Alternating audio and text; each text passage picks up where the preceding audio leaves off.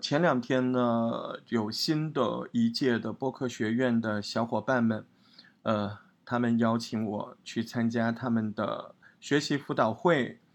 辅导是谈不上，大家共识共享一下学习的过程啊。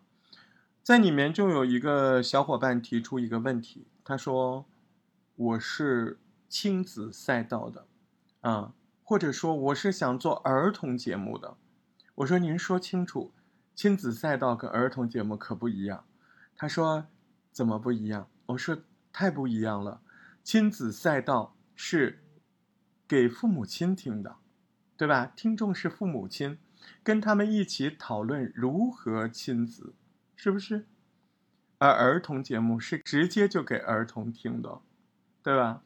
他说哦，是的，嗯，那我说您的意思是？他说我我的问题是。那那我就是做儿童的，那我想问大石头，儿童节目有没有播客的形式？我说有啊，但是可能跟你想的不太一样。呃，我说你能问这个问题，说明你对播客已经有了一定的了解。他说是的，因为我听到你说播客要一对一的语气，那没问题，说故事跟小孩也可以一对一。要极度私密感，不能夸张，对吧？嗯，就是很真实。那我说故事都会很夸张啊。小红帽他奶奶拎着一个什么啊？小朋友们，他说我本来也做幼教的，我已经习惯这样讲故事了。我说没错，哎，这还真不是播客，这是传统的。我们为了接近孩子们他们的听觉，我们就故意的。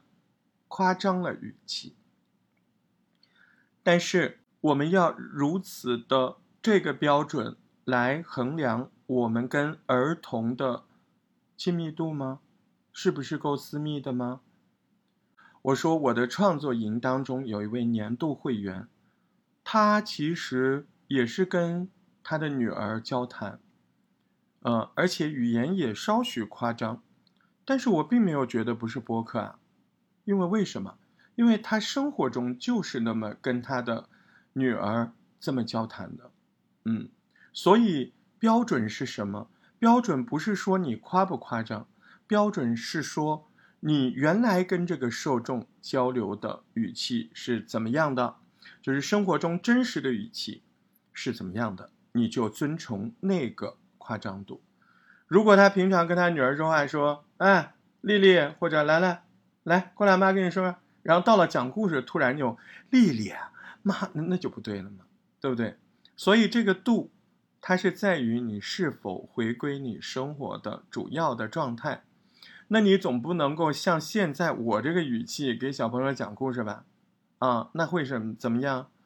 给你讲个故事啊，有个大灰狼，嗯嗯，他晚上就跑到了，怎么样？嗯，好像也行啊。但是小孩可能觉得不带劲，这就是个问题，啊，所以呢，你要找到你合适你这个儿童听众的这个平常生活语气。你如果是个这个幼儿的老师，或者是个年轻的妈妈，你平常怎么跟你宝宝说话，你就怎么跟他录播课，用那个语气。啊，你说还有没有例外的？有啊，当然有例外的。因为不是所有的宝宝都会说话，有的小宝宝很小，他还没开始说话，他也可以听节目。呃，上一届的有一位，应该是督导还是助教，就他也参与了播客的学习，然后他有一档节目是对婴幼儿的，然后这个男生他就特别有想法。他说：“现在的声音市场上面讲故事的节目特别多，但是都是妈妈、阿姨、姐姐、小哥哥、小爸爸、小叔叔特别少。他说，那有些爸爸呢，可能就是不不爱干这个，或者说不好。那有一些呢，可能是单亲家庭，还有一些呢，就是对吧？呃，爸爸怎么说，特别不愿意干，嗯。”那这个时候，有些细心的妈妈就觉得，呃，孩子在婴幼儿的时候也不能老是就听到这个温柔的声音。因为曾经好像有人说过，如果特别是男宝宝，我不知道有没有这个男女区分啊。总而言之，就是宝宝也应该听一听这个男性的声音，而不只是女性的声音啊。所以呢，他就推出了一个嗯，类似于爸爸给他讲故事的这样的声音。哦，我听了几期很有感触，我觉得那是个很好的博客。嗯，他一开始的语气就是什么，宝宝该睡觉喽，你看我又来喽。睡觉前我们说个故事啊，对，他的声音比我还宽厚，很好听的男生的有磁性的声音，就是跟妈妈这个角色的声音，或者阿姨、女老师、小姐姐这些角色做了严格的区分，但他的语气就是一个年轻的小爸爸在逗宝宝的这个感觉，而且你看刚才的语气，你听得出来，他还是有意图的，他要催眠。对不对？所以呢，他整个说的过程当中呢，他说宝宝哄睡，还是男生宝宝哄睡，哎，这是不是形成了独特的市场？所以就这个市场，他要配合他的配乐，他的语气，嗯，他就感觉他说我每次我就尽量的想着我在摇着摇篮啊，这个摇着宝宝，尽量温柔的给他说一个故事，而且。说到后半部分，我尽量的越说越慢，啊，然后呢，整个配乐我都会用，呃，三岁以下小孩比较感兴趣的这种八音盒呀，啊，这种就是叮咚叮咚，哎，不太吵这种，哎，在这个环境下，我的目的很简单，第一个就是前面我们说的有男生的这个声音来给宝宝说故事，第二个呢就是哄睡呗。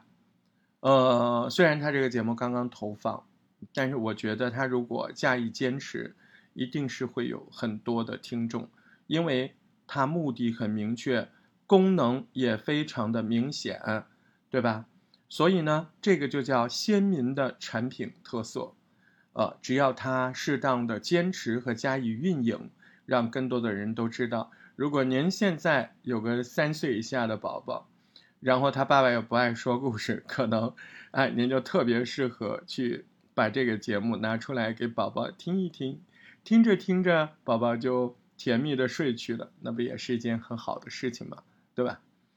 嗯，刚才举的这个例子，哎，就是儿童节目当中又一种全新的，你看它落到了什么字？它落到了陪伴，对吧？陪伴感、功能性，啊，那你说？跟宝宝的单一对象感有啊？怎么没有？你以为你宝宝会说话，你就有单一对象感了？你还不是 设想出来？你又不是像妈妈姐那样跟自己小孩聊天的。你单播节目，你你你传统的你还不是有要有对象感的吗？对吧？人家也有啊，是吧？啊，只不过他更针对的是还不会说话的婴幼儿。哎，这样用自己的想象力。设想在那个环境当中，营造出那个生活当中声音的氛围，宝宝哄睡的氛围，把它完整的呈现出来，加一些浅显的小故事，加一些助眠的音乐，加上他控制自己声音的节奏，这就是一个非常好的作品。